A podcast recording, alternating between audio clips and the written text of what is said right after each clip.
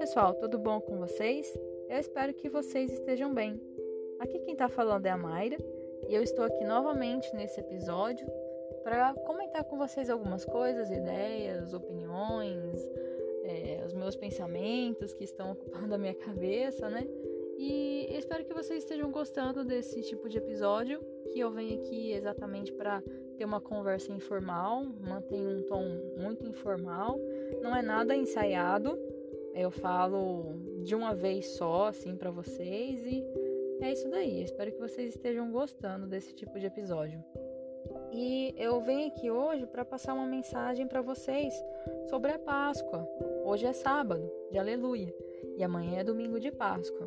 E nessa época do ano é bem sugestivo para a gente falar sobre renovação, porque nós sabemos que essa é uma época não só comercial, de ovos de Páscoa e de coelhinho, mas também é uma época para a gente olhar para dentro de nós e aproveitar a mensagem de Jesus que veio nos mostrar uma mensagem muito libertadora.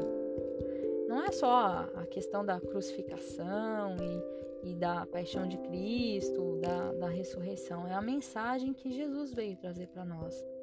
Jesus ele enxergava muito além do que a gente enxerga nas pessoas. Muitas vezes a gente olha para uma pessoa, a gente olha para um irmão e fala: ah, essa pessoa está perdida.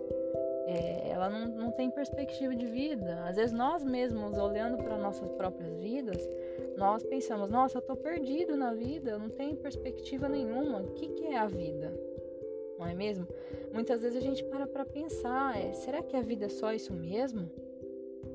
E a gente fica perdido. Mas Jesus nunca deixou de acreditar em nós. Nunca deixou. E ele sabia que mesmo nas dificuldades, nós temos potencial de superar essas dificuldades. Nós temos o potencial de olhar para dentro de nós mesmos e descobrir o que realmente a gente veio fazer aqui. Olha para dentro de, olhar para dentro de si mesmo e ver e enxergar. Ele sabia que mesmo aqueles presos, mesmo aquelas pessoas em sofrimento, mesmo os ladrões, mesmo as prostitutas, todas essas pessoas tinham problemas, tinham problemas, mas não era apenas isso que elas tinham. Elas tinham um grande potencial de virtudes dentro de si. Elas só não desenvolviam isso porque não entendiam o seu próprio potencial, não entendiam como elas poderiam trabalhar isso. Ele veio trazer essa mensagem de renovação.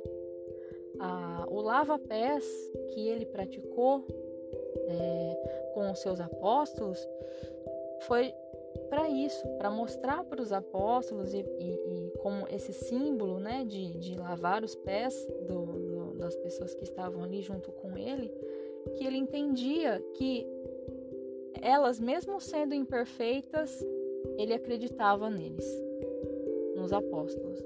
E eu tenho certeza absoluta que ele nunca deixou de acreditar em toda a humanidade, mesmo a gente estando perdido agora, mesmo muitas coisas de ruim acontecendo nos dias atuais. Ele nunca deixou de acreditar. Ele sempre foi e sempre será o nosso maior exemplo de misericórdia, do caminho a ser seguido. E nós temos que parar para pensar nisso, porque a gente se sente angustiado por estar perdido, mas estando perdidos é que é o momento da gente se encontrar. Esse momento de dúvidas, de incertezas, de inseguranças que muitas pessoas estão passando agora nesse momento, é um momento chave para cada um em cada momento de suas vidas, não importa se é pobre, se é rico, se é é negro, se é branco, em que lugar do mundo se encontra, todos nós estamos passando por momentos de dificuldade, de dúvidas e de incertezas. Então não importa, a mensagem de Jesus é justamente essa. No momento de dúvida, no momento de incerteza, nós temos que desenvolver o potencial interno de amar aos outros, de amar primeiro a si mesmo de entender as suas próprias dificuldades, de entender os seus próprios problemas, mas também saber que você tem as virtudes, você tem paciência, você tem compaixão do próximo, você tem esperança, você tem fé.